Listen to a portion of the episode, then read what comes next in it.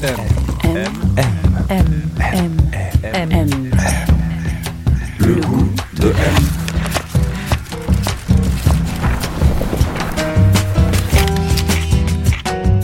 M, le magazine du monde présente Le goût de M, un podcast produit par Géraldine Saratia qui vous entraîne à la découverte du goût d'une personnalité.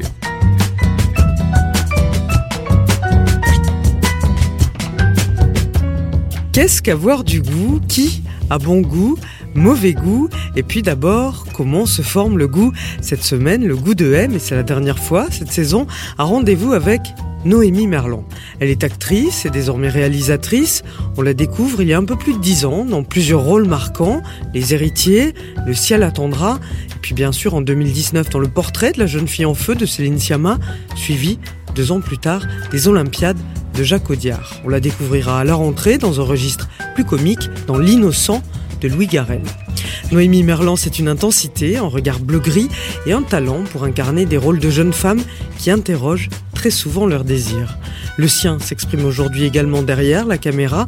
Elle sort son premier long métrage, Miyubita Mon Amour, l'histoire de Jeanne, qui à la veille de se marier part en Roumanie avec ses copines. Elle y fait la rencontre de Nino, un adolescent de 17 ans, et tout est transformé.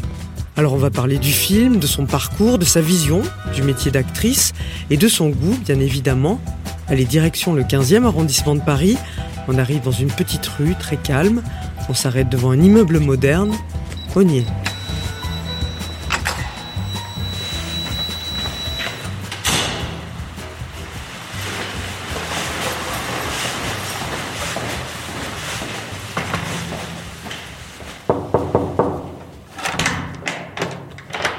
Bonjour. Bonjour. Bienvenue, entrez. Merci. Alors, Noémie Merlan, on est chez vous. C'est un espace qui vous ressemble ici? Complètement. Ah ouais? C'est la première fois d'ailleurs que je m'exprime dans un, dans, dans- chez moi. Dans, dans- vraiment. Vous, vous le décririez comment? C'est un, c'est c'est pas très grand, hein, mais euh, il a un beau canapé vert, bien utilisé par mon chien. C'est très cosy, très coloré, très, oui, beaucoup de choses, beaucoup d'objets, euh, beaucoup de petites lumières aussi à droite à gauche. euh, ouais, voilà.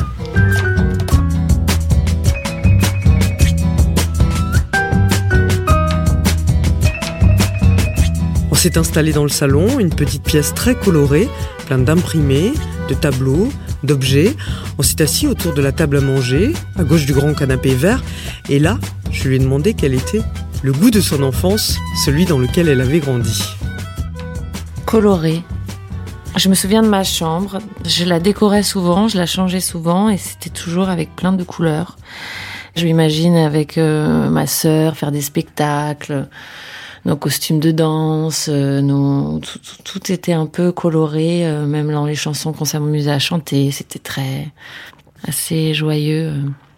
Alors vous avez grandi à Rezé, c'est ça, près de Nantes? Ouais. Si je vous demande à quoi ressemblait la maison ou l'appartement de votre enfance, vous diriez quoi? Elle avait une porte bleue. Ça, c'est quelque chose qui. C'était une petite maison arrosée euh, avec un tout petit jardin, avec les, les tableaux de, de ma mère qui, qui peignait avant ma naissance. J'en ai ici, mais ils sont pas dans cette pièce.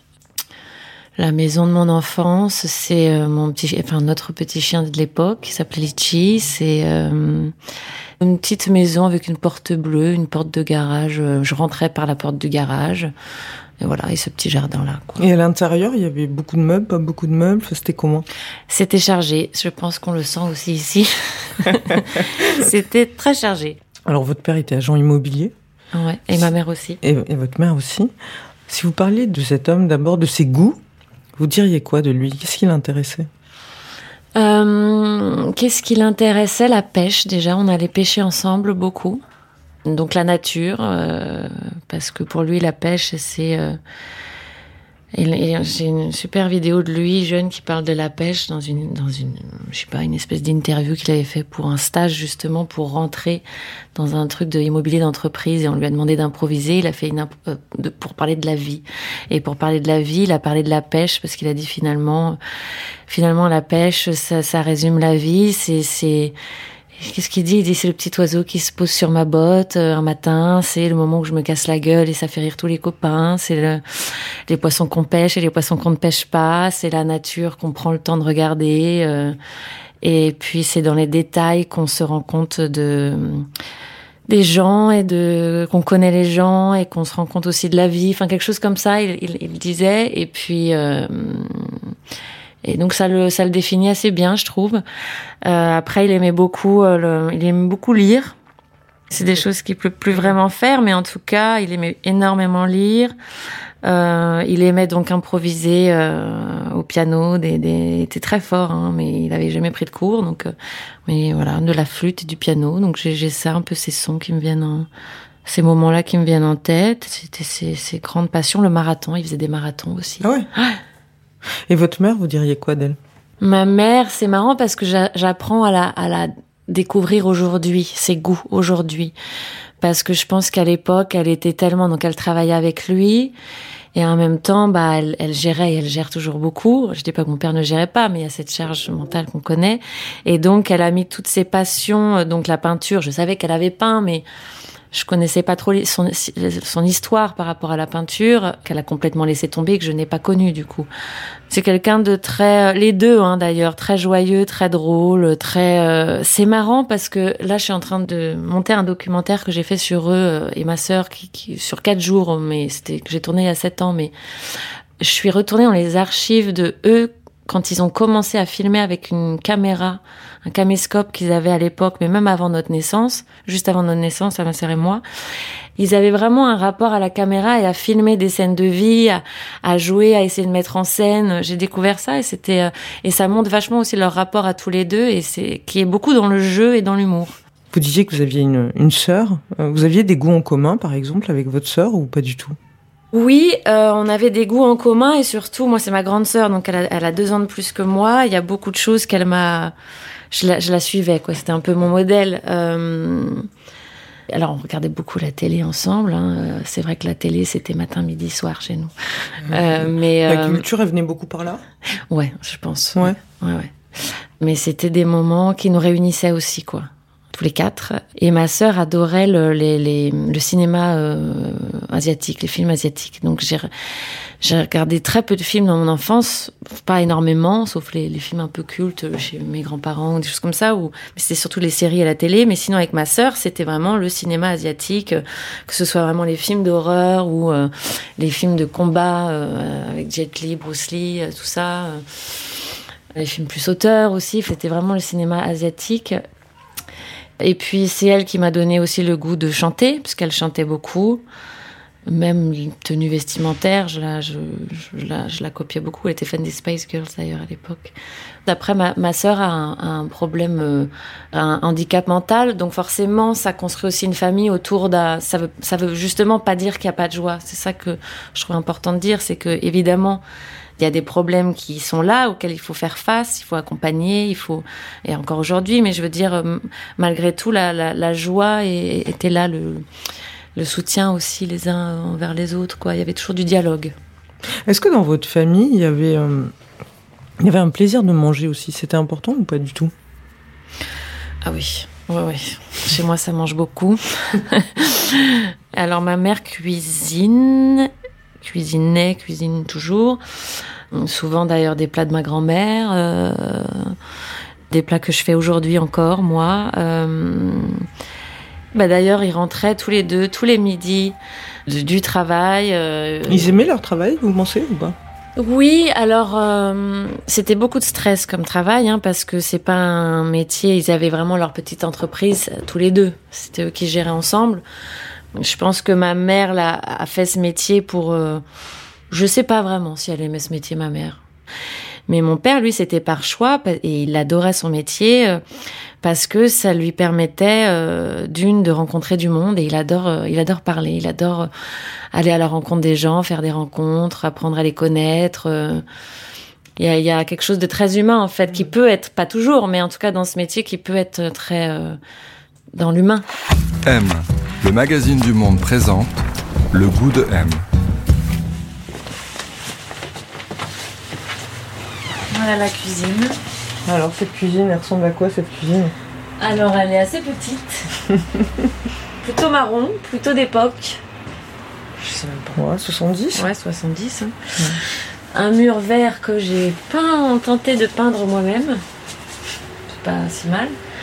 Euh, voilà. beaucoup, J'aime bien cuisiner, ouais. Et mes, mes amis euh, qui donc euh, qui habitent souvent ici aiment cuisiner aussi, donc on a on, ouais, on cuisine pas mal. Euh, acquisition d'un extracteur de jus euh, cuillère euh, que je vais tester euh, demain. Un frigo qui commence à se remplir un peu de magnettes et de mots. Ouais. Eva, c'est quoi là cette fois Alors en die, c'est ça c'est Marie Castille qui me l'a offert euh, parce que c'était au festival de Saint-Jean-de-Luz et parce qu'elle sait que je passais tous mes étés en die quand j'étais petite. J'ai même un petit barbecue là. Ouais, et donc la cuisine aussi donne sur la terrasse et il y a un barbecue. Donc je fais beaucoup de barbecue, j'ai des voisins hyper sympas. je peux faire de. Il n'y a pas de problème, des fêtes. D'ailleurs, parfois ils viennent. Et on fait des barbecues.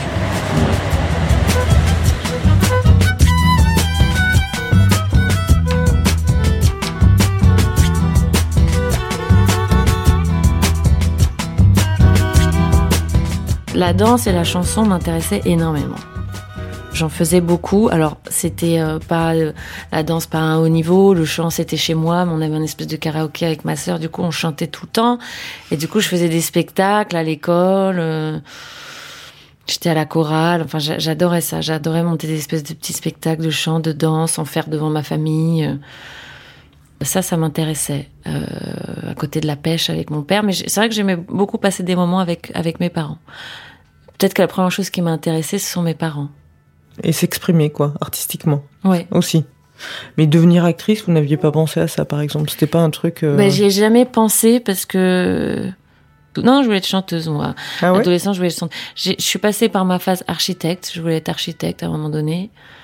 Mais sinon, c'était très vite chanteuse, ouais. Et c'était qui qui vous plaisait comme chanteuse, par exemple? Céline Dion, Une référence. la référence. c'était Céline Dion. C'est vrai? Ouais, ouais c'était Céline Dion. Qu'est-ce qui vous plaisait chez elle? Sa voix. Je- Sa voix me, Toujours? me réchauffait. Me... Ouais. Ça vous plaît toujours? Ah oui. Vous écoutiez beaucoup de musique de... Bah, j'ai un peu honte parce que j'ai l'impression que j'avais, enfin, j'avais des goûts, euh, je dirais populaires, quoi. Donc, j'écoutais Céline Dion, j'écoutais des trucs de, avec ma sœur, quoi, les Hanson, j'écoutais les Spice Girls, j'écoutais Britney Spears, j'écoutais, j'écoutais Michael Jackson, les 3T. Enfin, voilà, ça, c'est, c'est vrai que je, ma curiosité n'allait pas plus loin. Hmm. J'ai jamais été curieuse d'aller découvrir d'autres. Alors parfois dans la voiture de mes parents, j'entendais d'autres ou à, à la radio euh, Michel Berger. J'écoutais, euh, j'aimais, j'ai- j'ai- j'aimais beaucoup Michel Berger, euh, Charles Aznavour à l'é- à l'époque. euh, voilà, je. Mais je suis pas allée chercher d'autres. euh, Mais ça vous complexe de ne pas être allé chercher des trucs? Ouais. Même même euh, même le cinéma. C'est vrai qu'aujourd'hui je me dis mais moi qui depuis que j'ai connu le cinéma donc c'était quand je suis que j'ai commencé quand je suis arrivée à Paris et que j'ai commencé à côtoyer un peu des gens dans le théâtre et tout ça, commencer à m'intéresser au cinéma.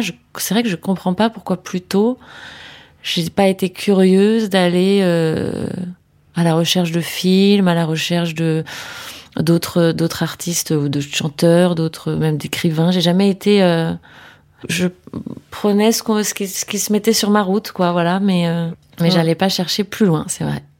Mais je crois vers l'âge de 15 ans, vous avez commencé à être mannequin, c'est ça? Ouais, vers 15-16 ans, j'étais encore à Nantes au tout début. Hein. Ouais. Ça, c'était avant de monter à Paris. Et c'est c'est une expérience euh, que vous n'avez pas trop aimée, non? Non. Non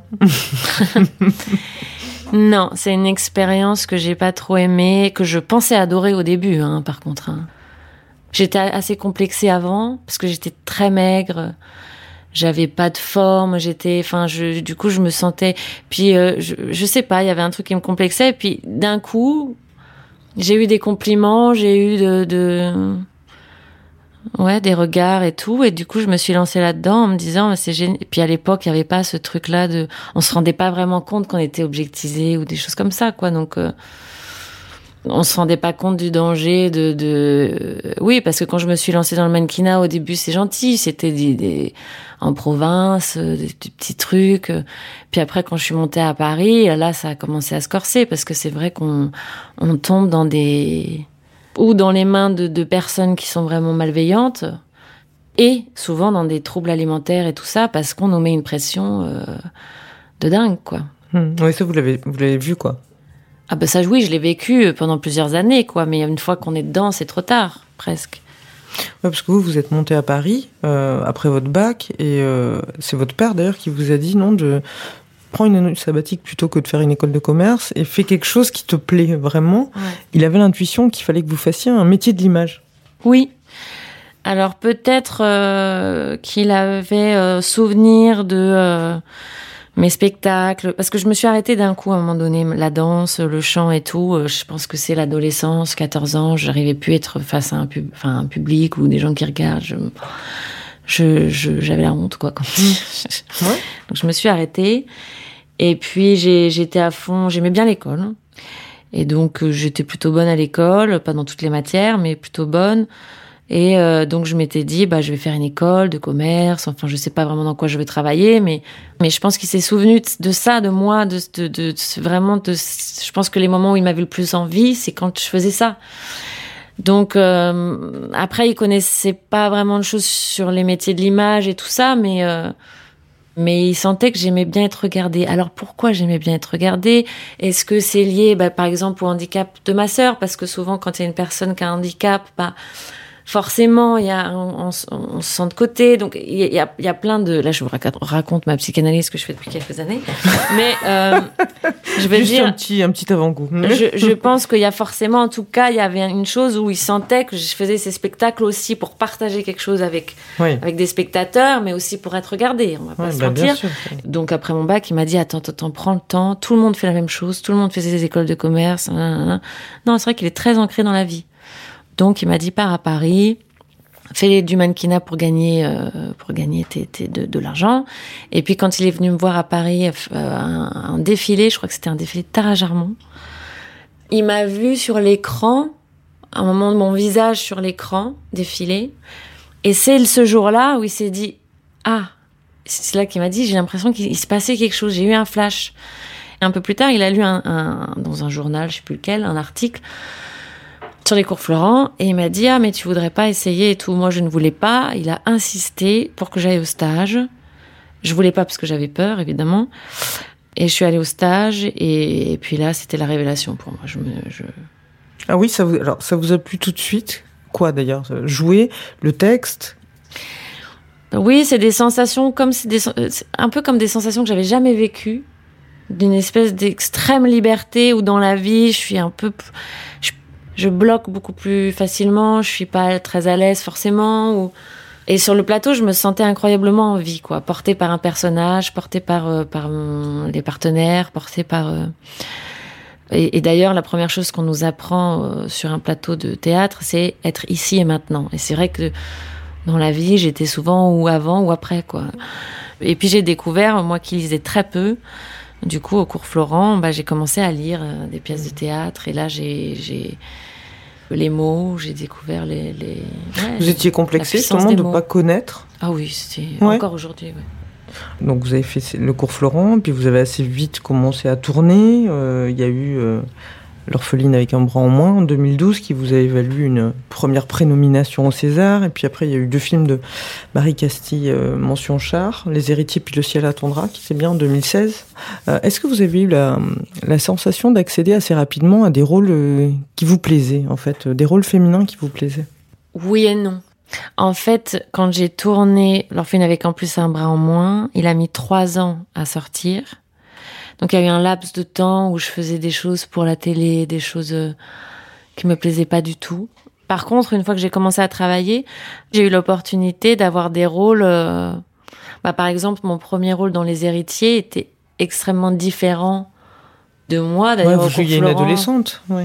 Oui, jouer une adolescente, euh, rebelle, et alors que dans la vie, je, je, je suis pas très rebelle, donc j'étais contente de commencer avec quelque chose de très différent, même avec Le ciel attendra, parce que euh, ce sont des personnages, pour le coup, pas du tout objectisés, qui sont pas du tout là pour servir qui que ce soit, enfin, qui sont dans l'action, qui sont complexes, qui sont... euh, donc c'était... euh, non, je suis très contente. Mais ça, ça avait une importance pour vous Vous aviez envie justement d'aller vers des rôles comme ça Ça vous frustrait quand c'était pas le cas? Oui, mais j'en avais pas conscience en fait. J'aurais pas mis de mots dessus, je, je pense.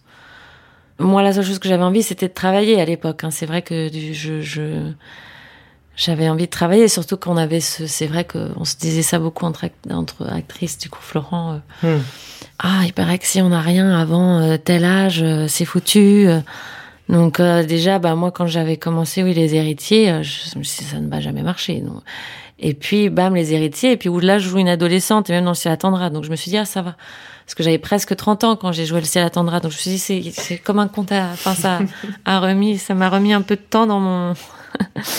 Et puis après, bon, en 2019, il y a le portrait de la jeune fille en feu.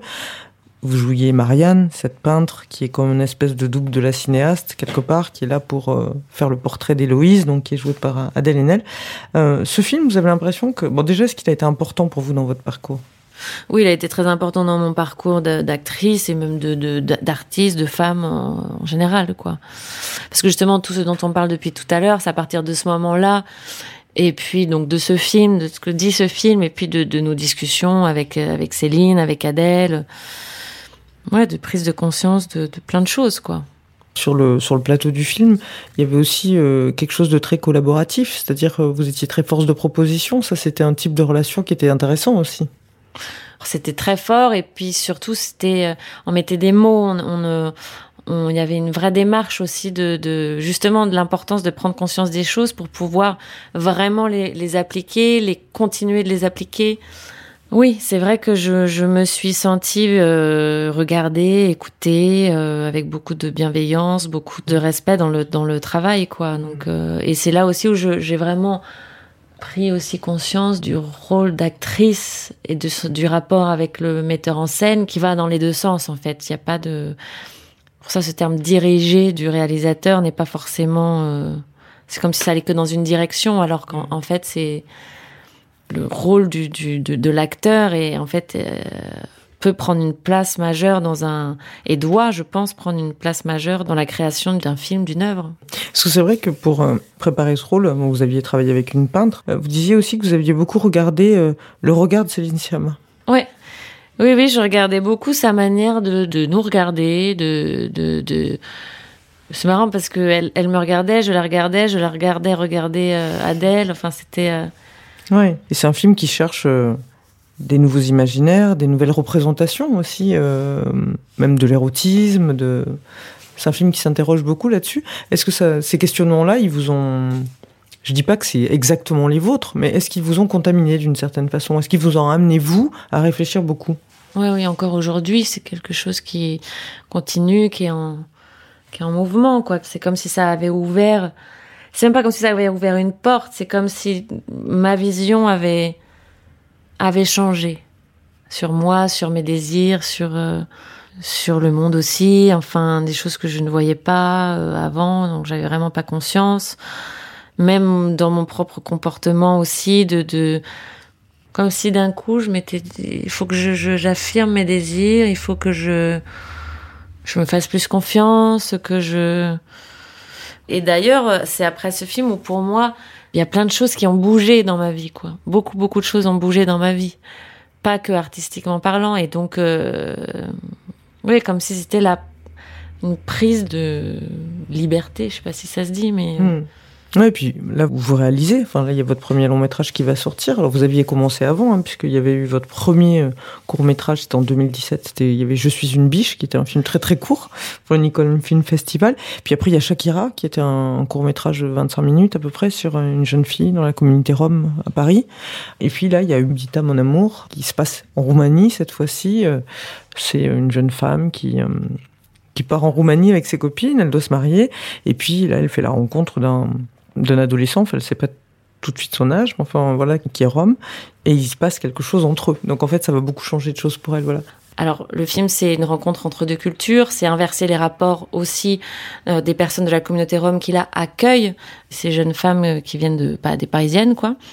C'est sur le moment présent, c'est sur les premières fois, c'est sur euh, oui, un peu questionner les, les, frontières, les barrières qu'on se met, celles qu'il y a entre les, les, gens, les, personnes, et aussi questionner le consentement en justement allant euh, vraiment vers des opposés entre guillemets en termes d'âge, euh, changer aussi les rapports par rapport au, sexe où là la femme est plus âgée, en termes de, de milieu social, aller étirer ça pour voir, pour questionner le, le consentement et les notions de pouvoir, euh, puisque, enfin, je pense aujourd'hui peut-être que ça change parce que on, on se questionne toujours et peut-être que j'ai pas on n'a pas réussi à bien le montrer dans le film, ou peut-être que oui, ça je sais pas, mais euh, que le pouvoir est une chose, il y a toujours des rapports de pouvoir différents, que ce soit physique, milieu social, âge, tout ça. Le tout est d'en avoir conscience et de, de les désamorcer en amont et de ne pas les utiliser et de ne Enfin, c'est vraiment un dialogue entre les, les, deux personnes qui doit être. Il doit y avoir du dialogue. Et là, c'est ce qu'on a essayé de mettre dans le film, cette notion de consentement qui passe par un, par un, deux regards horizontaux, par des prises de, de vraiment de parler des choses. Et c'est pour ça que c'est dit même dans le film. C'est pas. Ouais, c'est euh, vrai. Ils sont énoncés. Voilà, mmh. parce qu'on parle et euh, avant chaque chose, on parle. Et d'ailleurs, vous vous êtes posé des questions aussi, j'imagine, de comment vous alliez tourner. Il y a une scène d'amour entre eux dans le film, et euh, je sais pas, elle est filmée, elle est assez douce, elle est... on sent qu'elle pourrait s'arrêter, que. Oui, en fait, euh, mm. on l'arrête parce que on s'est dit, bah, on, cela leur appartient, ils vont mm. peut-être pas plus loin. Euh, et on s'est dit, euh, on va la filmer en plan séquence comme si pour que ça soit pas triché, enfin qu'il y ait quelque chose de. Euh, en fait, le plan séquence permettait dans la longueur d'installer la gêne aussi, la tendresse, la maladresse, qui est souvent oui propre aux premières euh, premières fois.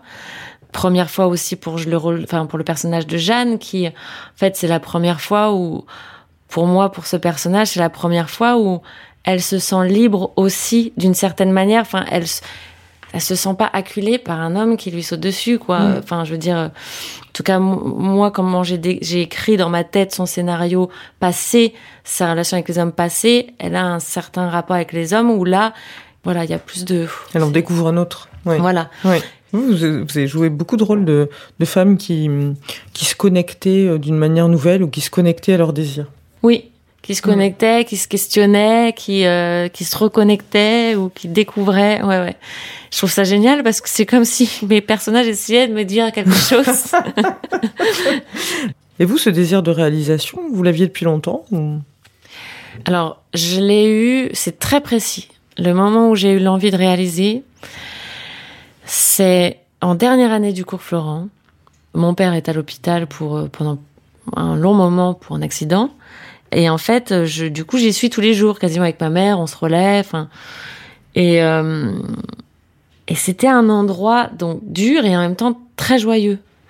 Et il se passait des choses dingues à tous les niveaux donc et j'avais besoin de les écrire moi qui j'écris pas du tout enfin je suis pas du tout littéraire enfin c'est je commençais à imaginer euh, voilà comme une espèce de, de fiction docu d'ailleurs il y a il y a toujours un peu de ça, un peu de mélange des deux dans, ce que je, toujours je réfléchis ou ce que j'aime écrire ou ce que j'aime les, films qui me viennent en tête. C'est toujours un mélange un peu comme ça. Alors j'en ai rien fait, j'en ai toujours rien fait. Enfin si j'ai fait un documentaire qui dure sur quatre jours, mais sur euh, ma famille. Mais euh, enfin quand je dis sur ma famille, c'est sur le rapport euh, aidant parce que ma mère est aidante aujourd'hui, mon père est handicapé et ma sœur aussi. Donc du coup c'est un c'est pour parler de, personnes invisibilisées, quoi. Le documentaire. Et donc à l'époque, je commençais à découvrir ce monde-là des invalides, comme dit ma mère aujourd'hui, qui est un nouveau monde. Elle, elle, entrait, mon père aussi, dans un nouveau monde, et j'ai eu l'envie de d'en faire quelque chose à ce moment-là. J'ai toujours pas fait cette fiction, j'ai toujours pas terminé de l'écrire, j'en ai fait d'autres du coup en attendant, euh, parce que pendant des années je me sentais pas du tout. Je me suis, je me suis dit déjà, je suis à peine actrice, je vais déjà me concentrer sur cette envie-là folle que j'ai d'être actrice, faire en sorte déjà que ça marche. Et puis je me sentais pas légitime de dire ah bah en plus je vais être réalisatrice. Non mais je, il me fallait du temps. M M M M M M, M. Le goût de M. Où est-ce qu'on est là, Noémie? Dans le, le, coin bibliothèque. Donc là, j'ai un peu tous mes livres de, de théâtre que j'ai commencé à acheter au cours Florent, euh, des livres de cinéma, beaucoup. Il y, a un livre qui vous plaît particulièrement là ou... Alors où il est? Il y en a un qui me plaît particulièrement. Il s'appelle Gabriel de Georges Sand. Il est là. Ah oui, alors qu'est-ce que c'est?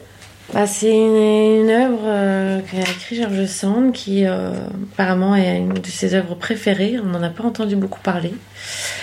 J'ai joué une des scènes euh, au cours Florent. J'étais tombée dessus en allant voir un libraire. En fait, j'en avais marre de voir.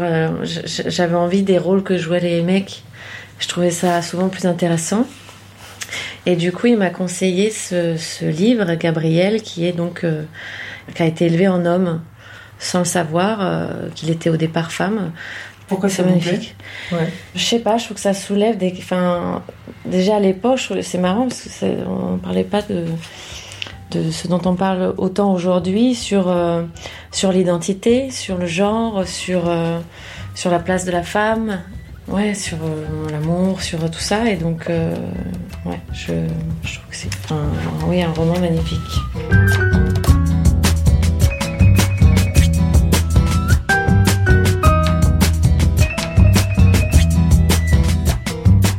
Alors Noémie Merlin, on est chez vous.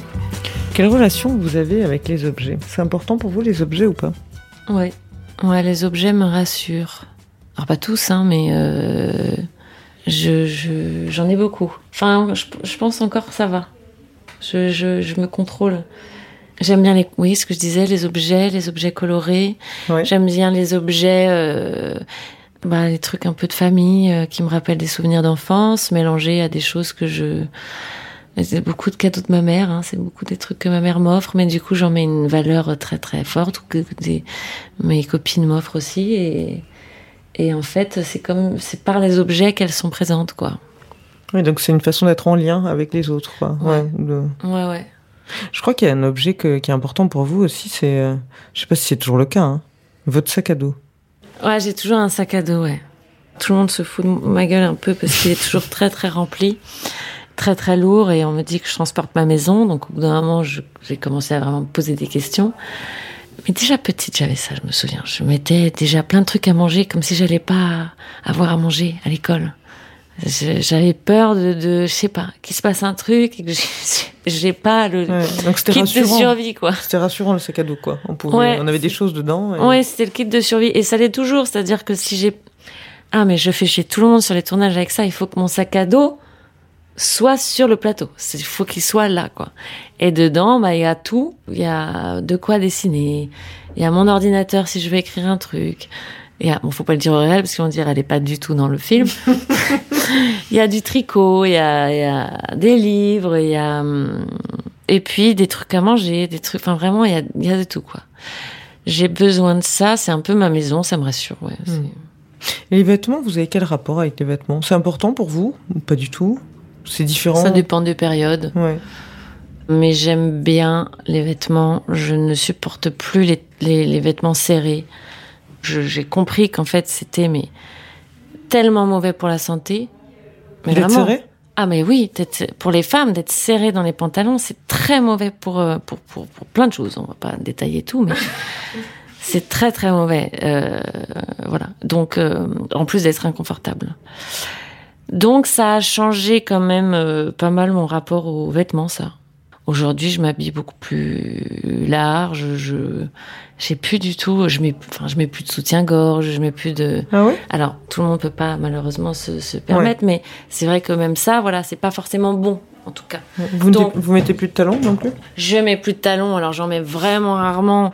Où je me dis, bah tiens, changeons, faisons un petit personnage ce soir, quoi. Mais, mais sinon, non, euh, c'est pas. euh, Mais j'aime bien, j'aime bien les vêtements. Je, je, je, je- je- Vous avez un goût pour J'ai ça un vrai, je, oui, j'ai un vrai goût euh, par moment, voilà, quand euh, Ouais, ouais. quand j'ai le temps de penser à ça, mais mais c'est vrai que mon mon rapport aux vêtements a changé complètement. Ouais. Et du coup, il est très différent si vous êtes dans votre vie privée, je veux dire, votre vie de tous les jours, et votre métier d'actrice, où effectivement il y a une dimension de représentation, où là où vous allez vous habiller. Oui. Ah oui, oui, oui. Bah là, oui, oui, oui, on est obligé de. On est obligé, on n'est jamais obligé en vrai, hein, mais euh, il y a un truc à jouer, quoi. Alors, faut es- essayer de mettre aussi un peu sa patte dans ce qui est possible. Hein. Euh, moi, justement, c'est ce qu'on essaye de faire. euh. Voilà, c'est ce que j'essaye d'installer petit à petit, et donc c'est possible, mais c'est vrai que c'est plus. euh, D'arriver à se reconnaître aussi dans ces moments-là. Voilà. c'est-à-dire euh, d'être dans les codes du moment, c'est-à-dire très bien habillé par des maisons et tout ça, mais en même temps de, de se reconnaître soi dans ces moments-là. Ouais. C'est ça Ouais, ouais. Et dans la vie de tous les jours, non, non, oui, je suis très jogging, mais euh, mais euh, mais mais, mais, mais pas toujours. Enfin, c'est pas. Mais j'ai lu aussi qu'il y avait un goût très important chez vous. C'était l'eau. À l'eau, euh, je sais, mais je sais pas pourquoi ça. Mais euh, je rêve souvent. Parfois, ça m'arrive, mais je sais pas si ça vous arrive ou de. J'ai l'impression d'un manque, il me manque quelque chose, mais je sais pas si à, à, à avaler ou à sentir ou à... et en fait quand je pense à de l'eau euh, où je suis dans la mer ou dans la là psychanalyste va être ravi dans la mer ou dans la dans rivière, une rivière, dans une rivière ou dans de l'eau fraîche hein, de l'eau chaude non de l'eau fraîche ah, c'est ça je me dis c'est ça qui me manque là voilà et donc je rêve toujours du mon premier bien de l'année que je fais en général assez tôt est-ce que vous diriez que vos amis ont du goût ou c'est pas du tout un critère? Ah, c'est pas un critère, moi. Ah non, le goût, c'est pas un critère. Euh... Non, c'est pas un critère. Que ce soit le même goût que moi, par exemple, ou que ce soit un goût qui me semble Très stylé, je sais pas. Ouais, ouais. Non, non, non, au contraire. Euh... Non, je suis ravie quand on a les mêmes goûts et je suis ravie quand on n'a pas du tout les mêmes goûts. Mais en tout cas, euh, j'aime bien. euh, Je, m'entoure de, de. Ça, j'ai remarqué. Alors peut-être parce que j'en ai pas assez moi, mais de personnes qui ont beaucoup d'humour.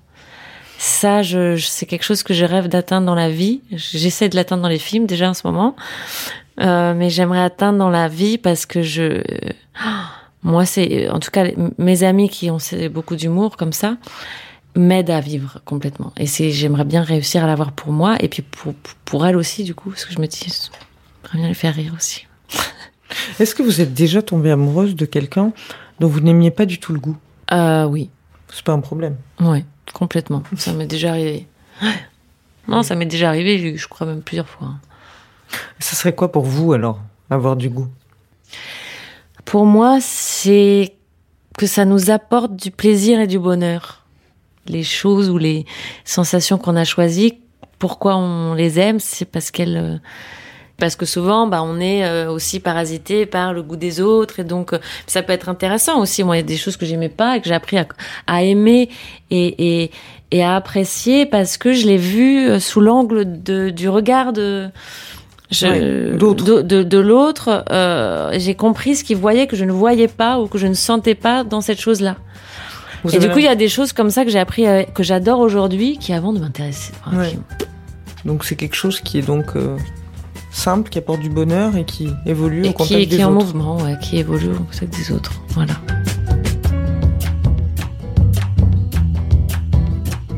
C'est la fin de cet épisode et c'est la fin de la saison. Comme je vous le disais, on se retrouve donc à la rentrée. Merci à toute l'équipe qui a travaillé à mes côtés tout au long de l'année. Emmanuel Beau qui a réalisé cet épisode, Guillaume Giraud, Diane Lizarelli, Mélissa Fulpin, Iman Ben Lachtar et merci bien évidemment à toute l'équipe du M Magazine. Je vous souhaite un très bel été, riche en goût, singulier, étonnant et je vous dis à très bientôt.